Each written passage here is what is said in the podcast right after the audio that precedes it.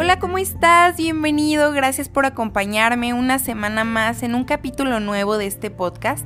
Espero que estés súper bien. Tal vez ya te preguntaste por qué el título medio raro e infantil que elegí para este capítulo, pero te prometo que poco a poco va a ir teniendo mucho sentido.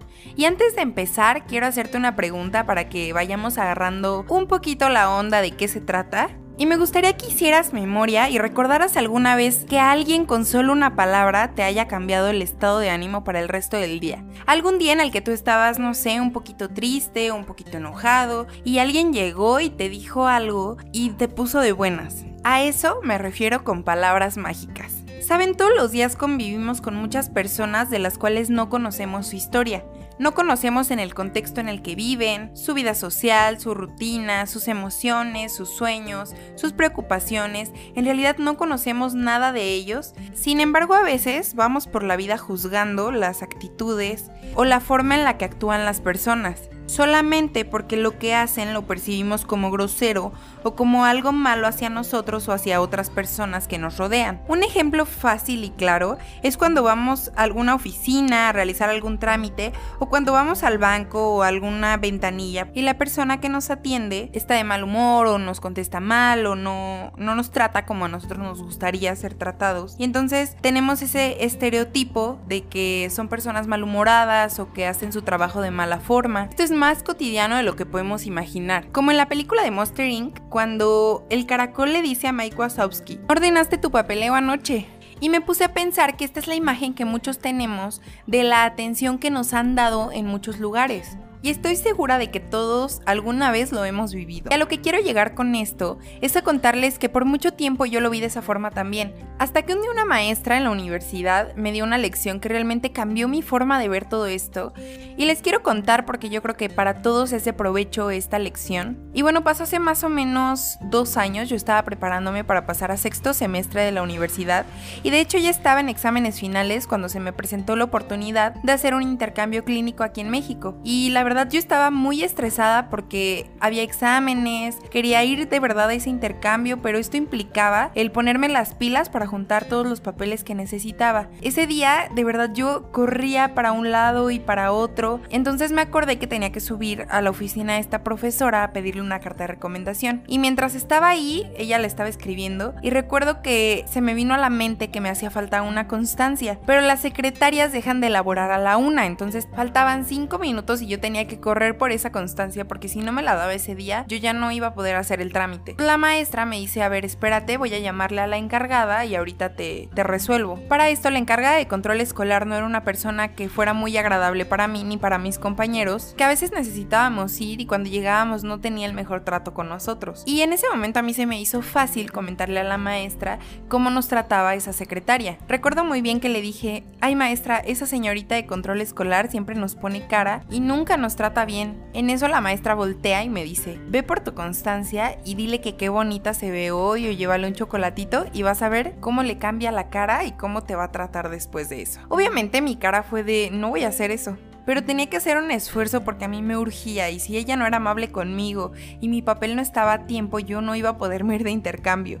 Y a la vez como que yo no quería sonar barbera o hipócrita o algo así. No sé, la verdad me sentía incómoda, pero les prometo que era tanta la urgencia que bueno, me resigné y cuando llegué ahí a la ventanilla, lo primero que vi fue un labial rojo precioso que traía puesto la secretaria y de eso le hice el cumplido. Les prometo que su cara fue tan diferente, o sea, sonrió como apenada, pero a la vez como que le dio dio mucha satisfacción escucharlo y después le pedí la constancia y me dijo que fuera a pagar y que regresara. Bueno, fui corriendo a pagar y cuando volví ella ya se iba, entonces me dijo, pásame tu número para que mañana cuando la constancia ya esté lista te mande un mensaje y vengas por ella y no des doble vuelta. Si fue al otro día recibí el mensaje, fui por la constancia, me dijo que no me preocupara, que todo estaba bien y que cuando necesitara una le mandara un WhatsApp. Y les prometo que para mí fue muy impactante cómo me facilitó muchísimo mi trámite y no tuve la necesidad de hacerle un cumplido falso porque en verdad me gustaba su labial, pero seguramente en otro contexto o en otra situación, aunque me hubiera parecido bonito el labial, me lo hubiera guardado, no le hubiera dicho que se veía muy bien y que me gustaba el color de su labial. Y aunque para muchos puede parecer insignificante, ella realmente fueron palabras mágicas, le sacaron una sonrisa. Y eso en algunos casos representa un verdadero descanso de un mal día. Tú no sabes de qué forma tus palabras pueden tener impacto en la vida de otros.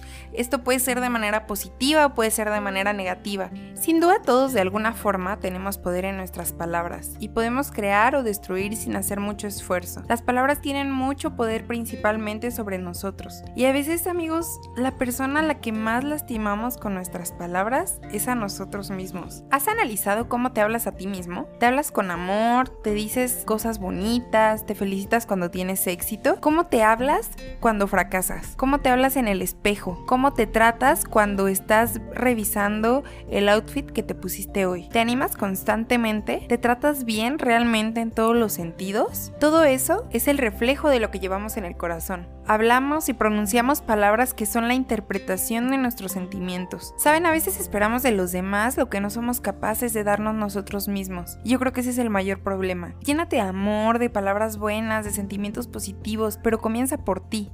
Y te vas a ir dando cuenta que darle eso a los demás viene por añadidura. Al principio puede ser difícil porque no estás acostumbrado, pero con el paso del tiempo se va a hacer más fácil y lo vas a hacer un hábito. Reconoce todo lo bueno que tienes, no pongas tu atención únicamente en aquello que te gustaría que fuera diferente o que no te agrada mucho. A veces somos el juez más duro y nos juzgamos fría y cruelmente. Y ponte a pensar, si tu cuerpo es el lugar donde habitas, ¿por qué juzgar tanto tu hogar? Y esto se ha vuelto tan difícil porque nuestro concepto de perfección, nuestro concepto de belleza, nuestro concepto de éxito se ve modificado por lo que vemos normalmente en internet, en la televisión, en redes sociales. Y siempre buscamos un modelo, siempre buscamos a quién parecernos sin darnos cuenta que tenemos una esencia y que somos únicos y que por el simple hecho de ser nosotros ya tenemos ganancia en eso. Porque tu perfección y tu belleza y tu éxito está en ser auténtico en ser quien estás llamado a ser y por supuesto ir puliendo tu persona para que cada vez seas mejor, pero de ninguna forma es bueno pensar que tienes que irte modificando conforme a lo que la sociedad o a lo que los estereotipos marcan, porque eso siempre va a cambiar. No sé si alguna vez han visto lo que era el concepto de belleza en una mujer en los años 50, era muy diferente a lo que hoy tenemos como esa imagen de belleza, es totalmente distinta y así va a ir cambiando,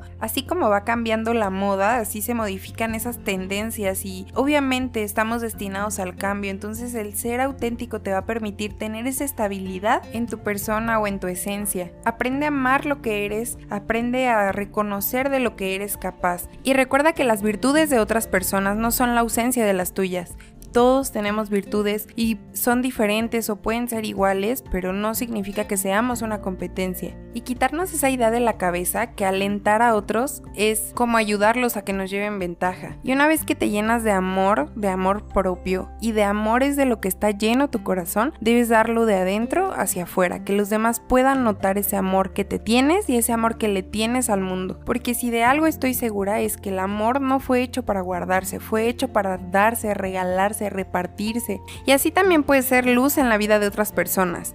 Ser quien da ánimos, quien reconozca esas pequeñas cosas que otros ignoran, puede ser el cambio que tu entorno necesita. Las palabras mágicas no solo te ayudarán a ti a sentirte mejor, sino que puede ser el empujón que a otros les hace falta. Por ejemplo, yo en la prepa tenía un profesor que hoy en día todos lo reconocen porque a donde quiera que va, todo el mundo le grita ánimo. Y aunque para muchos era motivo de burla, él estaba haciendo la diferencia en el día a día de muchas personas. En la universidad también trabajaba un guardia que cuidaba la puerta de la escuela y a todos nos recibía diciendo buenos días jóvenes, a sacar puro 10, buen día. Y hubo días donde yo no quería ni levantarme, yo quería rendirme, llegaba bien cansada a la escuela, tenía sueño, tenía hambre, o llegaba mojada porque había llovido, extrañaba a mi familia, porque para estudiar tuve que irme a vivir sola. Entonces, en esos días que para mí fueron muy tristes, esas palabras realmente impactaron en mi corazón y cambiaban mis días. Entonces piénsalo, qué padre ser la luz en el camino de otros. Por otra parte, se importante reconocer que también una palabra irresponsable puede encender fuegos que difícilmente se apagan. Y si se apaga, puede que deje secuelas. Entonces es muy, muy importante cuidar lo que hablamos. Sabemos que muchas veces es difícil controlarlo porque estamos bajo ciertas emociones. Y personalmente es algo con lo que batallo porque